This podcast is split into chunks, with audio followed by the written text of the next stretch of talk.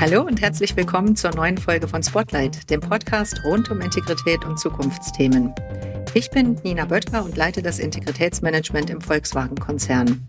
In der heutigen Folge von Spotlight spreche ich mit meinem Gast zu einem wichtigen Teil des Kerngeschäfts eines Mobilitätsunternehmens, Produktcompliance im Lebenszyklus des Automobils. Tagtäglich werden allein im Volkswagen-Konzern tausende Neuwagen produziert und in alle Welt verschickt. Und innerhalb unseres Konzerns haben in den letzten Jahren viele Verbesserungen und Veränderungen von Prozessen und Methoden rund um Produktkonformität stattgefunden. Dafür steht PCMS, Product Compliance Management System. Ziel ist es hierbei immer für die aktuellen Fahrzeugmodelle und auch die automobilen Produkte von morgen, die Konformität, die Rechts- und Produktsicherheit konzernweit zu gewährleisten. Ich begrüße jetzt sehr herzlich meine Kollegin Kaline Brückner-Saab. Sie ist Leiterin der PCMS-Zentralfunktion für den Konzern sowie für die Marke Volkswagen Pkw. Wir beide sprechen heute darüber, was Produktcompliance eigentlich ist und wie diese in der Praxis aussieht. Spotlight, der Podcast rund um Integrität und Zukunftsthemen.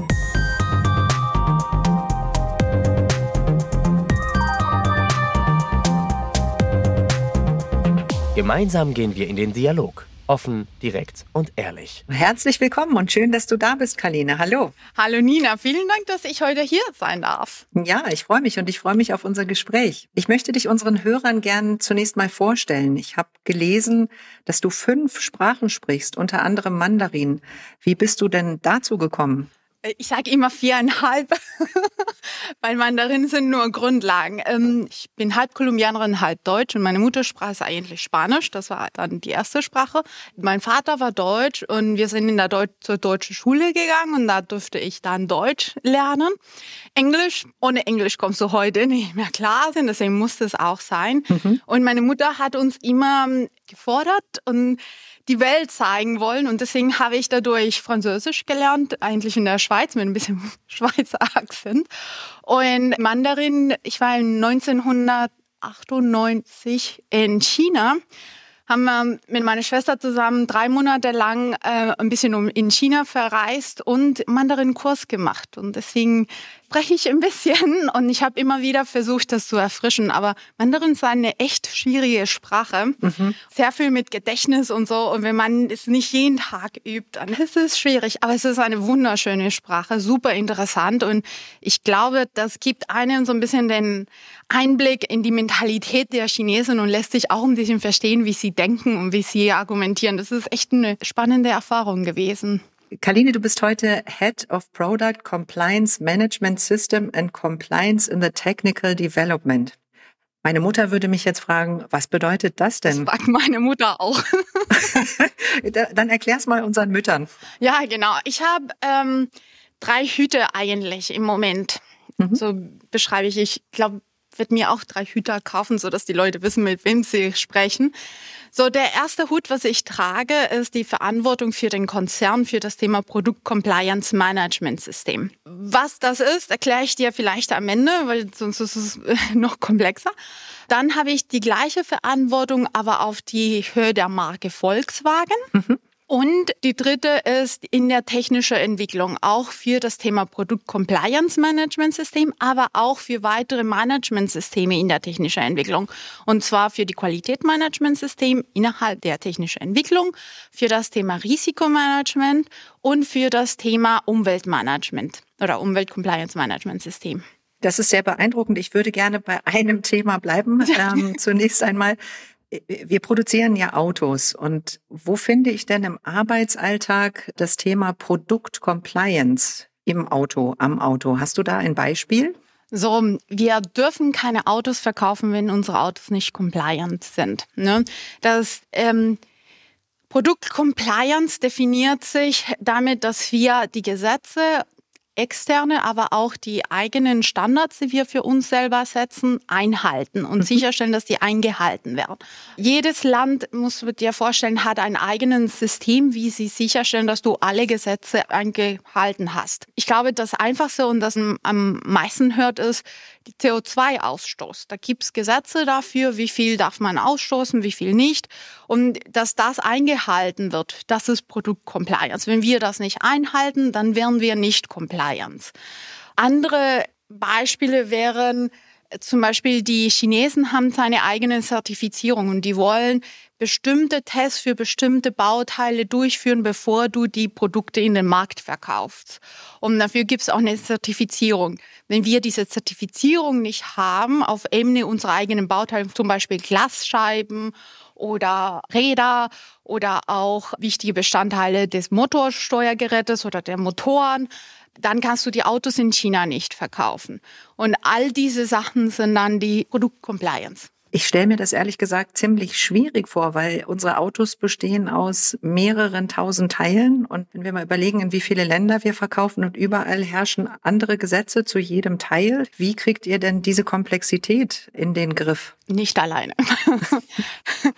wir sind eine, was wir im Unternehmen nennen, Second Line. Das heißt, wir schaffen erstmal nur den Rahmen Mhm. So dass die First Line, so die Leute, die es wirklich operativ machen, zum Beispiel der Bauteilverantwortliche von Motorsteuergerät, der muss wissen, welche Gesetze muss er einhalten, was ist wichtig für seine Entwicklung.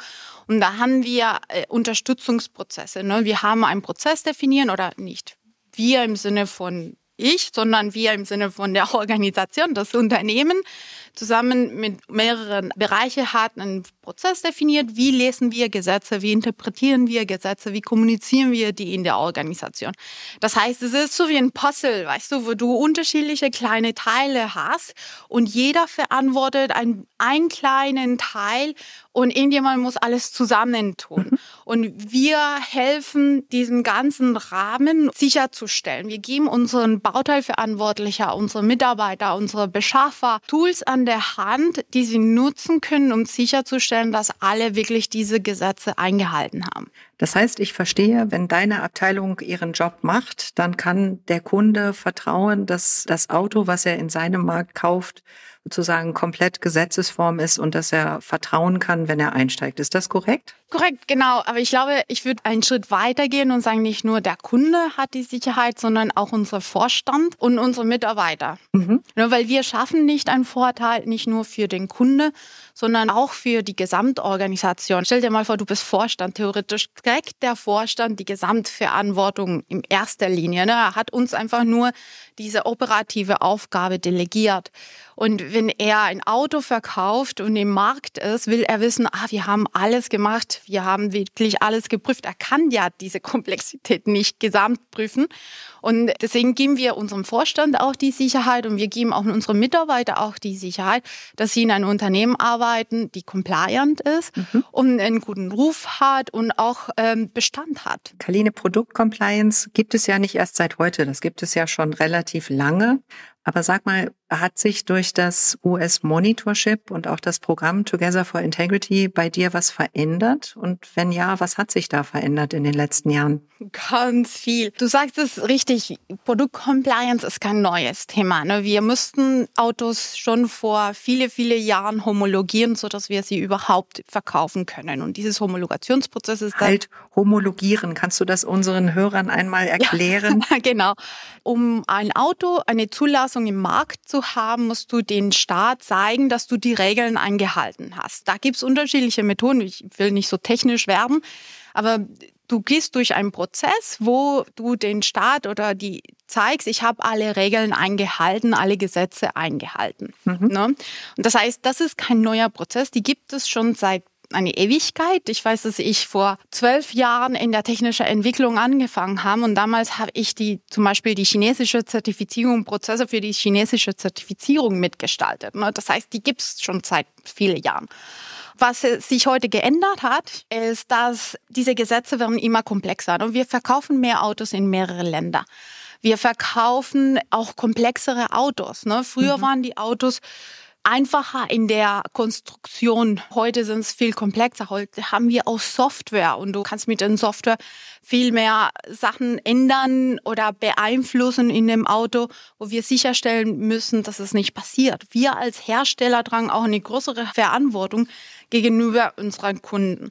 Und das hat der Monitor auch so gemerkt. Und eine der ähm, Empfehlungen, die sie uns gemacht haben damals, war, dieses Produkt Compliance Management System einzuführen, um die Organisation zu helfen, diese wandelnde Komplexität zu verringern oder zu kontrollieren. Und das ist unsere Aufgabe. Du musst dir ja auch vorstellen, die Gesetze ändern sich auch. Ne? Unsere Autos ändern sich, aber auch die Gesetze, die wir einhalten müssen.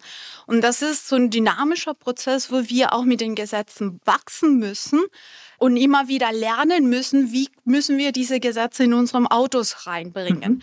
Und dafür braucht die Organisation auch Unterstützung. Und das ist die Aufgabe, die wir bekommen haben, nochmal den Rahmen zu schaffen, dass diese neue Gesetze immer wieder den richtigen Platz in der Organisation finden. Ich habe jetzt sehr viel von Gesetzen gehört. Ne? Also du hast ja davon erzählt, dass dein Team praktisch dafür verantwortlich ist, zu schauen, dass unsere Autos die Gesetze in allen Ländern erfüllen. Jetzt weiß ich, du hast nicht Jura studiert, sondern du hast in den USA und in Frankreich und in Deutschland studiert, bist Diplom-Ingenieurin und hast den Master of Science sowohl in Business Administration als auch in Management. Wie kommst du denn trotzdem damit zurecht, dass sozusagen dein Hauptthema Gesetze sind? Da hätte ich mir jetzt vorgestellt, man müsste ein Jurist sein wir direkt haben wir mit den Gesetzen nicht so viel zu tun. Ne? Das hatten die Leute, die wirklich entweder die Gesetze durchlesen und interpretieren und kommunizieren oder die Bauteilverantwortliche, die sie berücksichtigen müssen in ihrer Entwicklung und so weiter. Ne? Das heißt, wir direkt wenden keine Gesetze an. Was wir bauen, sind Elemente in der Organisation auf, die die Organisation helfen, zu, zu identifizieren, ob wir Prozesslücken haben, wo Gesetze noch nicht definiert sind, zum mhm. Beispiel. Mhm. Nur weil es ganz neu ist und nicht erlebt worden ist und da brauchen wir was Neues. Oder wo wir merken, hey, da ist ein Prozess, der nicht so richtig funktioniert, dass wir den anpassen, so dass die Entwickler ihre Aufgabe gut erfüllen können. Wir sind ein ganz neues Thema. Ne? Wir existieren erst seit Ende 2019. Das heißt, wir bauen noch unsere Strukturen auf. Aber eine unserer Ziele ist so eine Art. Ja, mit dem Thema für den Konzern seid ihr seit 2019. Ne? Genau. Hm? Product Compliance Management System, so dieses Management-System als solche, diesem Rahmen existiert erst seit 2019. Mhm. Und deswegen bauen wir noch vieles auf und lernen auch jeden Tag ganz viele neue Sachen.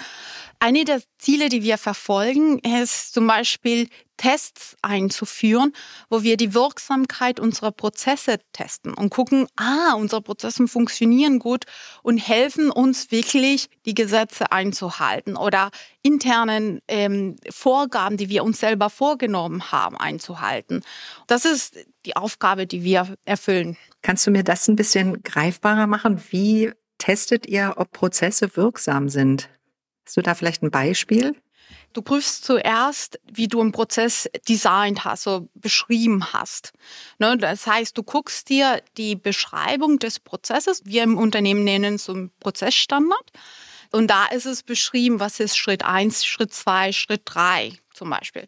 Und das Erste, was wir machen, ist, wir gucken uns diese Definition, diese Design des Prozesses und gucken, ob wir Lücken finden. Ist das schlüssig? Kann man es verfolgen und würde vielleicht was vergessen oder gibt es eine Schleife zu viel?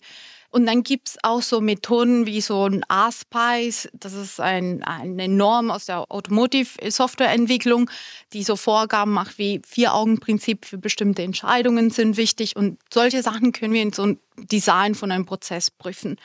Und dann gucken wir uns Beispiele an, wo dieser Prozess angewendet worden ist. Mhm. Ne, und das ist dann diese Effektivität, so Wirksamkeit des Prozesses. Und dann gucken wir, legen wir unser Design des Prozesses auf, auf der rechten Seite und auf der linken Seite Ergebnisse zum Beispiel aus einem Fahrzeugprojekt. Ne? Würden die Schritte, die in diesem Prozess definiert worden sind, eins zu eins eingehalten? Wurden zum Beispiel Entscheidungen nicht mit Vier-Augen-Prinzip, das heißt zum Beispiel ein eine Entscheidung ist nicht von zwei Personen unterschrieben, sondern nur für eine und das, das zeigt, dass der Prozess nicht wirksam ist. Und so prüfen wir, dass alle Schritte durchgeführt worden sind und je nachdem, was die Ergebnisse sind, finden wir systemische Probleme, so Sachen, die wirklich geändert werden sollen oder wir haben gute Prozesse, die funktionieren. Gibt es irgendwas, worauf du schon stolz bist, dass ihr das äh, entdeckt habt oder etwas, was ihr an der Stelle schon verbessert habt, also wo man Fortschritt sieht? Ich glaube, ähm, vor allem im Moment in den Mindset der Leuten. Dieses Thema wird wichtig und zum Beispiel, wir haben die Golden Rules eingeführt. Das waren so neue Methoden, um Steuergeräte, Software zu entwickeln. Und das waren zum Teil aufwendigere Prozesse. Aber heute, wenn ich mich mit Kollegen aus der Entwicklung unterhalte, dann sagen sie, ja, aber da gibt es sehr gute Sachen, zum Beispiel dieses Vier-Augen-Prinzip oder dass wir ein geregeltes Anforderungsmanagement haben und so weiter. Das hilft die Organisation. Die sehen auch den Vorteil, dass man verfolgen kann, wo würde was geändert und dass alles dokumentiert ist. Und die, die, die Kollegen sehen es nicht mehr als aufwendig und bürokratisch, sondern sehen auch die Vorteile, dass man vor allem Entscheidungen und sowas sehr gut dokumentieren und verfolgen kann. Das heißt, die, die Dinge sind im Alltag angekommen, die ihr mal angeschoben habt und werden eigentlich schon selbstverständlich umgesetzt und sind kein Zusatz mehr, oder? Wir sind sehr neu und deswegen traue ich mir noch nicht zu sagen, alle Entwickler können es machen. Nein, aber zumindest die Leute, die von Anfang an betroffen waren, da sieht man schon so ein bisschen eine Mindset-Änderung. Wir müssen noch viele, viele Kollegen erreichen. Und deswegen freue ich mich auch auf den Podcast heute, weil ich hoffe, dass wir dadurch auch der eine oder andere auch noch erreichen können. Aber man fängt an zu sehen, dass die Leute, die mit dem Thema zu tun haben, die Vorteile sehen. Und das ist, äh, das gibt dir auch so diese Motivation, hey, dann soll ich weiterarbeiten, auch wenn es manchmal ein bisschen Überzeugungsarbeit ist bei der andere oder andere ähm, ja, notwendig ist. Wenn wir den, den Zuhörern mal mitgeben könnten, was sind denn so die drei Vorteile, die deine Arbeit für die Mitarbeiter tagtäglich bringt? Ich glaube, das erste ist, wir bitten Raum ähm, Probleme anzusprechen, die mit mhm. gesetzlicher Natur oder Standards angeht. Das heißt, wir haben jetzt Gremien eingeführt, wo man muss nicht Chef sein, um dahin zu kommen. Man kann auch normal Mitarbeiter sein, kann dahin gehen und sagen, hey, ich habe gefunden, dass diese neue Gesetz ist und wir haben zum Beispiel keine Verantwortung noch in der Organisation, weil es neu ist. Und dann können wir das Thema aufnehmen und mit den Geschäftsbereichen zusammen eine Lösung finden. Wir haben auch ein Postfach eingeführt, wo die Leute Fragen stellen können. Mhm. Ne, weil manchmal bist du dir nicht sicher, ist das ein Compliance, ein Produkt-Compliance-Problem mhm. oder vielleicht übertreibe ich, vielleicht untertreibe ich. Das müssen wir auch alle lernen. Die Hoffnung ist, dass dieser Postfach auch die Mitarbeiter die Sicherheit gibt, Entscheidungen auch zu treffen und zu unterscheiden zwischen, ich muss rechts oder links gehen. Ne? Das ist Compliance und das ist nicht Compliance. Das heißt, ihr bietet viel mehr Raum, um Themen anzubringen, um in den Dialog zu gehen, um äh, Fragen zu klären. Genau.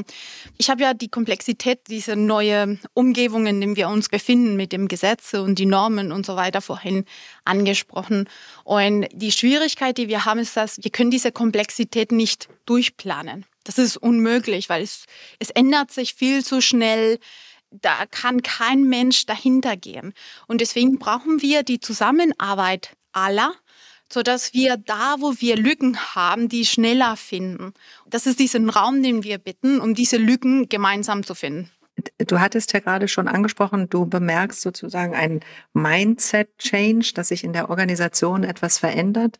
Da möchte ich gleich auf ein weiteres Thema zu sprechen kommen. Unser Ziel als Konzern ist es ja insgesamt, Vorbild für Integritäts- und Compliance zu sein. Und ich fand sehr schön, neulich hat ein Kollege mal gesagt, für ihn ist Integrität ein grundlegender Wert und sozusagen die Wurzel, die dem Unternehmen eine starke Basis gibt. Und äh, integer zu handeln heißt für ihn professionell zu entscheiden und einfach das Richtige zu tun. Wie kannst du denn beispielhaft bei Volkswagen und als Führungskraft dabei unterstützen, dass wir als Unternehmen Vorbild für Integrität sind? Meine Mitarbeiter, ich versuche denen den Raum zu geben, zum Beispiel zu hinterfragen. Auch wenn ich eine Entscheidung getroffen habe, biete ich den Raum zu sagen, hey Galina, aber vielleicht hast du X oder Y nicht berücksichtigt.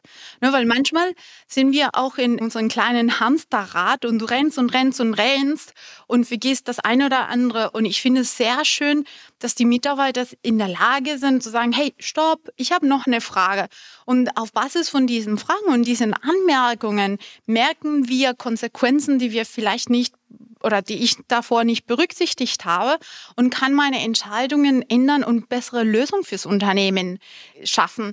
Und das ist auch zum Beispiel, das ist eine der, die Art und Weise, wie ich meine Mitarbeiter in unseren Mitarbeitergespräche zum Beispiel bewerte, dass ich sage, okay, hast du dich integer verhalten? Wie bewertest du dich? Und das sind die Beispiele, die ich nutze, um denen zu sagen, wie ich Integrität bewerte. Und wenn wir jetzt nochmal auf dein Thema schauen, du hattest ja gesagt, oder ich habe so wahrgenommen, es ist eine sehr komplexe Welt, in der du dich bewegst oder in der wir uns alle bewegen. Und ich kann mir vorstellen, dass das System da häufig auch an seine Grenzen stößt, weil man ja gar nicht alles im Blick haben kann. Welche Relevanz hat denn an der Stelle auch ein integer handelnder Mitarbeiter? Also warum kann das wichtig sein? Ohne einen integer handelnden Mitarbeiter kommen wir nicht voran. Ne? Ich glaube, da ist PCMS und, und das Thema Produktcompliance in allgemein ist komplett abhängig zu ein integres Verhalten. Ne? Weil in dem Moment, wo ich ein Gesetz nicht sehe oder sehe, oh, da ist was offen, aber das nicht melde, in dem Moment können wir dann nicht mehr compliant sein. Und dadurch, dass nicht eine Person nicht wirklich alles im Griff haben kann, muss es eine, eine Zusammenarbeit aller sein. Und wir brauchen dieses Meldung von den, von den Kollegen, ne, dass sie uns sagen, hey, ich habe was gesehen und dass sie auch keine Angst haben und auch ein bisschen über die Hierarchien hinaus äh, sich melden und sagen, ich habe was gefunden, was wichtig ist, weil ohne dieses Integers-Verhalten wird das Produkt Compliance eine sehr schwierige, wenn nicht unmögliche Aufgabe. Ich würde das gern aus meiner Sicht noch mal ein Stück weit ergänzen. Integer handelnder Mitarbeiter heißt ja auch Dinge zu sagen. Ich habe etwas bemerkt und ich spreche es an. Aber für mich ist an der Stelle auch immer ganz wichtig, dass der Mitarbeiter ein Stück weit reflektiert ist und sagt, hier gibt es gerade ein Thema und wie kann ich denn jetzt das Beste für das Unternehmen tun? Also nicht nur zu sagen, oh, das ist jetzt viel Arbeit oder ich verstehe es nicht oder äh, ich, ich kann damit jetzt nicht umgehen, sondern ich gehe tatsächlich auch los und frage oder ich hole Hilfe oder ich überlege mir, welche Relevanz hat dieses Thema, dieses neue Gesetz oder was es da an der Stelle auch immer sein mag. Und ich glaube, das ist ganz, ganz wichtig, auch auf diese Reflexion der Mitarbeiter irgendwie zu setzen und das zu fördern stückweise auch ein bisschen Verantwortung übernehmen. Ne? Wir, wir mhm. hören auch von dieser neuen Generation der Millennials und sowas, dass sie mehr Verantwortung übernehmen wollen und sowas. Darauf freue ich mich auch sehr, wenn ich ehrlich bin, weil das brauchen wir auch. Ne? Ich habe ein, ein schönes Beispiel, wo wir Ende letztes Jahres so ein neues Gesetz hatten, wo wir gedacht haben, ah, das wird nicht kommen. Weißt du, die Gesetze haben sehr lange Zeit, wo sie diskutiert werden und manchmal weiß man nicht, ob das auch für die Automobilindustrie kommt oder für, vielleicht nur für andere Industrien. Und das war so ein Fall, wo die Organisation am Anfang die Hypothese getroffen hat, nee, das wird nicht für die Automobilindustrie kommen und es ist doch gekommen. Und mhm. Da haben Kollegen in einem Team sich hingesetzt und haben für die Übergangszeit eine Lösung erarbeitet, dass wir zumindest sicherstellen können, in den ersten Monaten, dass wir dieses Gesetz erfüllen können, wohl wissen, dass das nicht ihre Aufgabe sein kann, weil sie auch andere Aufgaben haben. Aber in der Zwischenzeit können wir zumindest eine gute Organisation aufbauen, um dieses Gesetz dann später operativ umzusetzen. Aber wir haben eine Übergangslösung und sowas ähm, ist auch sehr wichtig. Und ich glaube, so wie du sagst auch, das ist Teil dieses Integers Verhalten. Ne? Was meinst du denn, können wir als Führungskräfte noch tun, um dieses Verhalten genau zu fördern und voranzubringen? Ich möchte da nicht auf die Millennials hoffen. Ich bin auch sehr Nein. überzeugt, dass wir heute schon sehr viele Kollegen haben, die äh, Verantwortung übernehmen und das auch gerne tun. Aber wie, wie tust du das? Also, dass du die Verantwortung auch oder dass du den Mitarbeitern deutlich machst, dass sie eine Verantwortung haben und auch übernehmen dürfen? Ich versuche einen Freiraum zu schaffen. Ich versuche ein Ziel zu geben. Ich definiere, was ist, äh, wo wollen wir hin? So zum Beispiel heute sind wir in Wolfsburg. Wir treffen uns in Berlin in drei Tage um vier Uhr. Und ich versuche nicht vorzugeben, du musst den Zug nehmen, weil das die schnellste Verbindung ist, sondern überlasse ein bisschen den, den Mitarbeiter die Entscheidung zu treffen, wie möchte er oder dass er selber untersucht, was sind die unterschiedlichen Mobilitätsvarianten, die es gibt. Ne? Ich kann das Auto nehmen, ich kann mit dem Fahrrad fahren, ich kann laufen, ich kann Zug nehmen. Von Wolfsburg nach Berlin ist mit dem Fahrrad aber ganz schön ambitioniert. Ja, aber weißt du, die, dass sie selber diese alternativen Arbeiten haben und er dann mit Austauschtermine und so ein bisschen Coaching und Fragen dann gemeinsam zur Lösung kommt. Ich bin auch ein ganz normaler Mensch, genauso wie meine Mitarbeiter. Und sie haben auch super Ideen. Die müssen nicht nur meine Ideen umsetzen, sondern ich freue mich, wenn ich sagen kann, hey, das waren die Ideen meiner Mitarbeiter und sie auch dann selber vorstellen können. Und ich glaube, auch dieses selber vorstellen ist ein wichtiger Bestandteil, weil damit wird diese Idee, weißt du, da, da kann man auch stolz über diese Idee sein. Und mhm. das ist auch wichtig. Und ich glaube, das ist, das hilft auch, ähm, diese Verantwortung tragen zu fördern. Ich bin ja überzeugt, dass eine, was du gerade beschrieben hast, die positive Bestärkung und, und das äh, den Mitarbeitern auch Raum zu lassen, die Dinge selber zu gestalten, dass das ganz wichtig ist. Auf der anderen Seite glaube ich aber auch, dass integres Verhalten über den Umgang mit Fehlern äh, sehr gut vorgelebt werden kann. Also, dass man, dass auch die Art, wie eine Abteilung, wie eine Führungskraft mit Fehlern umgeht, dazu führt, wie verhalten sich die Menschen? Ne? Übernehmen sie Verantwortung oder tun sie das nicht? Wie geht ihr denn in eurer Abteilung mit Fehlern um, die ja überall passieren können? Wir identifizieren die Fehler und sagen, okay, das war ein Fehler. Und wir gucken nach vorne und gucken, wie können wir diesen Fehler aufheben mhm. und dann besser machen und lernen für das nächste Mal. Ich glaube, aus Fehlern kann man nur lernen. Ne? Ich glaube, wenn, wenn, man keine Fehler macht, ist es dann schwierig, was Neues zu lernen, weil das heißt, man hat vielleicht kein Feedback aus der Organisation. Und ich glaube, Fehlern sind was Schönes. Ne? Es ist vielleicht ein bisschen peinlich zugeben zu müssen, ah, mhm. ich habe heute einen Fehler gemacht. Aber ich hatte es heute Morgen in einem Termin. Wir haben eine Person vergessen einzuladen. Gut, äh, werden wir fürs nächste Termin einladen, dann kann er seine Vorstellung machen. Aber in dem Moment kannst du auch nichts anderes machen. Da habe mhm. ich einfach zugegeben, hey, unsere Fehler, aber machen wir weiter. Und bei meinen Mitarbeitern versuche ich es auch so, dass ich sage, okay, wir gucken uns, was passiert ist, wir überlegen und reflektieren, wieso es dazu gekommen ist mhm. und dann wirklich gucken nach vorne und sagen, okay, was sind die, die Möglichkeiten jetzt, wie wir nach vorne gucken können, dass wir zu einer besseren Lösung kommen können. Also Du sprichst mir aus dem Herzen, weil das ist mir als Führungskraft auch immer ganz, ganz besonders wichtig. Nichts unter den Tisch kehren, sondern ich möchte in dem Team eine Kultur, dass Fehler passieren. Fehler sind selbstverständlich. Ich lege sie auf den Tisch und solange ich den Fehler nicht fünfmal mache, hat das auch keine schlimmen Konsequenzen, sondern genau man schaut, wie kann man es ändern, wie kann man es machen, aber man steht zu seinen Fehlern und sagt, ja, es ist passiert, tut mir leid, in Zukunft mache ich es anders oder wir gucken nach einer Lösung weißt du, in diese dynamische Umfeld, in dem wir sind, du kannst nichts durchplanen und du weißt auch nicht, wie es die perfekte Lösung ist. Mhm. Oft ist es so, dass wir Proze uns Prozesse überlegen oder Vorgehensweisen überlegen und auf dem Weg zum Ziel merken, hm, das werden wir nicht schaffen oder mhm. es kommen Überraschungen auf dem Weg. Ich habe ähm, zum Beispiel, wir haben eine Richtlinie, mit der wir PCMS beschreiben. Wir sind dabei, diese Richtlinie zu aktualisieren und haben gerade gemerkt, dass wir eine Analyse brauchen, um diese Richtlinie ein bisschen besser zu machen. Aber das heißt, dass wir den Terminplan, den wir kommuniziert haben, nicht mehr einhalten werden. Was werden wir machen? Wir werden das genauso in der Organisation erklären. Das sind ungefähr so 60 Stakeholder, die dann in der nächsten Woche eine E-Mail kriegen mit, Leute, wir werden nicht zwei Entwürfe machen, sondern nur eins. Und das ist die Erklärung. Aber das ist auch der Vorteil, ne? weil durch diese Analyse werden wir auch weiteres lernen, die uns in unserer Entwicklung auch helfen wird. Deswegen transparent kommunizieren, sagen, was der Grund dahinter ist und dann weiter nach vorne schauen. Ich habe da immer das Bild der Melonenampel vor Augen bei dem, was du gerade beschreibst. Melonenampel ist so ein Begriff, man malt grün, man zeigt eine grüne Ampel, obwohl das Projekt eigentlich rot ist. Ne? Und äh, so wie du es gerade beschreibst, okay, das ist unangenehm, wenn man 60 Menschen sagen muss, das vereinbarte Ziel können wir in der Zeit nicht erreichen und wir geben erstmal einen statt zwei Pläne ab.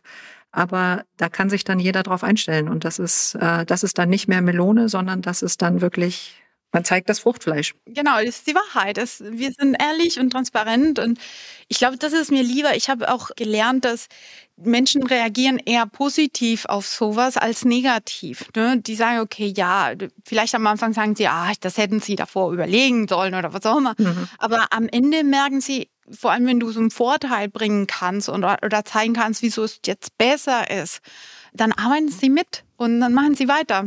Ich würde jetzt gerne noch mal zum fast schon Abschluss gemeinsam mit dir einen Blick in die Zukunft richten. Da noch mal ganz speziell in, in aller Munde ist ja gerade das Thema CO2-neutrale Mobilität. Das ist sozusagen eins der wichtigen Zukunftsthemen von heute und morgen und betrifft uns als Konzern sehr, sehr stark. Kann PCMS auch zu einem solchen Thema beitragen? Naja, das Thema CO2-Flotten ist theoretisch, dadurch, dass es indirekt auch ein Gesetz ist, ist ja Teil von PCMS. Ich komme zurück zu das, was so ein bisschen, was ich gesagt habe.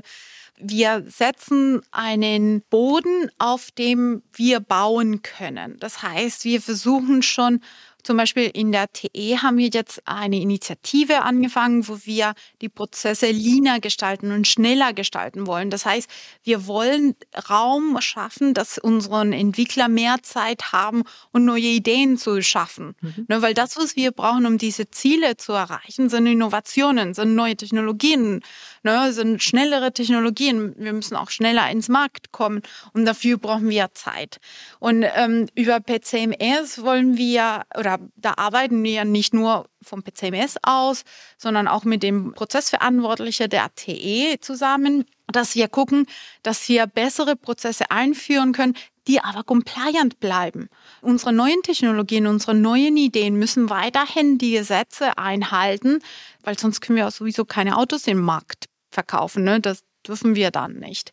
Und dieses Produktcompliance ist immer so einen kleinen Bestandteil und es ist so die Hygienefaktor, sage ich mal, all diese neue Ideen, weil wenn du die Gesetze nicht einhältst, dann können wir leider die, die, die Produkte nicht verkaufen, auch wenn sie super toll und cool sind. Dann sind sie nicht zugelassen in den Markt, können wir nicht verkaufen. Das heißt, du brauchst das Produkt Compliance, um ins Markt zu gehen. Und da versuchen wir immer, wir arbeiten auch mit unseren, wir führen gerade in der TE neue Methodologien, zum Beispiel, dass die Software- und die Hardwareentwicklung besser zusammenläuft. Und da der Name Fuse. Und da arbeiten wir mit den Kollegen sehr eng zusammen, dass sie jetzt schon von Anfang an in ihren Prozessen ein Produkt-Compliance-Mindset einführen und Produkt-Compliance-Bestandteile haben, sodass wenn wir dann die neue Zukunftsprojekte entwickeln, die auch schon dieses Produkt-Compliance schon drin haben, ohne dass wir mehr Aufwand haben. Das Thema, ich hatte dazu äh, auch in der Vergangenheit schon mal einen Podcast. Innovation versus Regelung und Gesetze. Ne? Ein, ist das ein Widerspruch, ja oder nein? Und ich, ich finde das gerade sehr spannend mit dem, was du erzählst, weil ich so das Gefühl habe, dass ihr im Grunde genommen die Schnittstelle seid, um diese beiden Themen auch zusammenzubringen und schon vorausschauend sozusagen in den Markt schaut. Wie entwickelt sich das Thema CO2? Wie entwickeln sich die Themen? Worauf müssen wir achten? Und äh, wie können wir uns jetzt schon aufstellen, dass unsere Innovationen am Ende auch den Richtlinien und Gesetzen, die uns vorgegeben sind, entsprechen? Ist das so richtig? Ja, es ist richtig. Immer in Zusammenarbeit mit unseren Kollegen in den unterschiedlichen Geschäftsbereichen, ne? weil das ist mhm. wirklich äh, oder die Aufgaben, wirklich Gesetze einzuhalten und sowas, ist wirklich in der operativen Ebene. Ne? Und die Kollegen sind diejenigen, die die Gesetze durchlesen, wirklich umsetzen.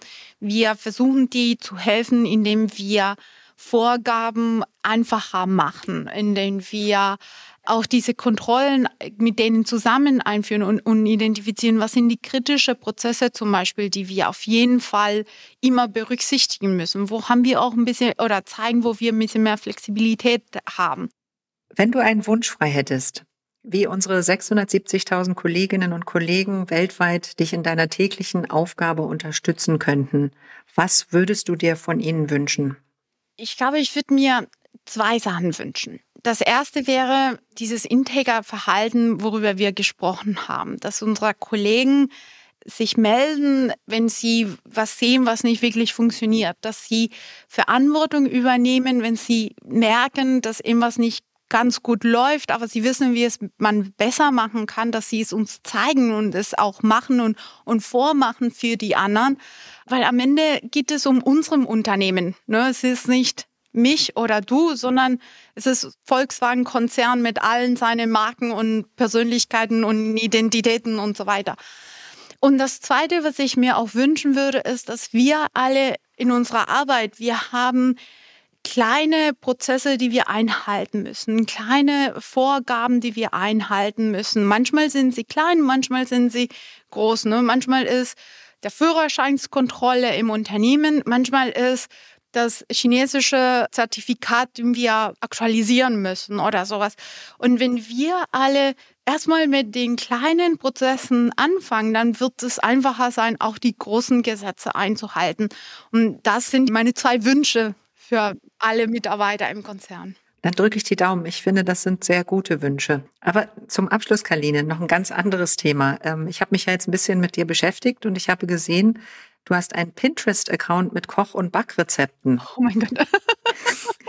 und äh, also ich bin, ich bin ein, zumindest ein Backlegastheniker. Deswegen die Frage, denkst du dir die Gerichte dort selber aus? Und vielleicht für unsere Hörer dann noch, kannst du ein Gericht besonders empfehlen?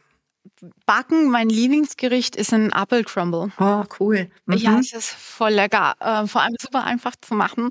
Das ist nur Apfel und, naja, ganz viel Zucker. Das ist das Spannende an diesem System, dass man einfach von anderen lernen kann, und neue Sachen ausprobieren kann. Und ähm, dafür nutze ich es. ist mehr so abgucken.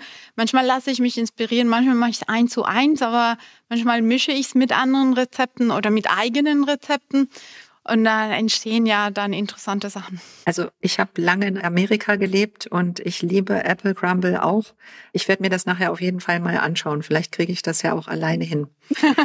Zum Abschluss die Frage. Gibt es eine Frage, die ich noch nicht gestellt habe, wo du aber gerne noch was zu sagen möchtest? Oder gibt es noch etwas, was du unseren Zuhörern mitgeben möchtest? Ich glaube, vor allem für die Leute, die oder unsere eigenen Kollegen, ne, das ist Produkt Compliance Management System ist ein neues Thema. Und wir versuchen es nicht individuell in der Organisation irgendwie rein zu pushen, sondern wir versuchen mit allen zusammenzuarbeiten. Und ich glaube, das Produkt Compliance Management System wird nur erfolgreich sein, wenn wir wirklich es gemeinsam gestalten und auch ein bisschen Geduld mit uns selber haben. Und das meine ich nicht nur mit uns als, äh, sag ich mal, und meine Organisation und mein Team, sondern mit uns alle als Organisation, weil ich glaube, das ist ein Mindset-Wandeln, was wir gerade gemeinsam durchgehen. Es ist, eine Transform ist Teil dieser Transformation, die das Unternehmen gerade macht. Wir müssen alle miteinander ein bisschen geduldig sein und miteinander lernen. Und dieses Miteinander ist für mich, glaube ich, das Rezept zum Erfolg. Kaline, vielen Dank für das tolle Gespräch. Es hat mir wirklich tolle Spaß gemacht. Dankeschön. Mir auch, Nina. Vielen lieben Dank für die Einladung. Und Ihnen, liebe Zuhörer, danke ich fürs Einschalten. Ich hoffe, dass Ihnen diese Folge rund um Integrität und Produktcompliance gefallen hat. Wenn Sie einen Kommentar oder eine Frage haben, senden Sie uns gerne eine E-Mail an integrity@volkswagen.de. Abonnieren Sie auch gerne unseren Podcast-Kanal, so verpassen Sie keine neue Folge. Ich freue mich, wenn Sie auch bei der nächsten Ausgabe von Spotlight wieder einschalten. Spotlight, ein Podcast der Volkswagen Aktiengesellschaft. Spotlight erscheint regelmäßig auf iTunes und Spotify. Weitere Informationen zum Podcast, zum Integritätsmanagement der Volkswagen AG und zum Strategieprogramm Together for Integrity finden Sie auf www.volkswagenag.com.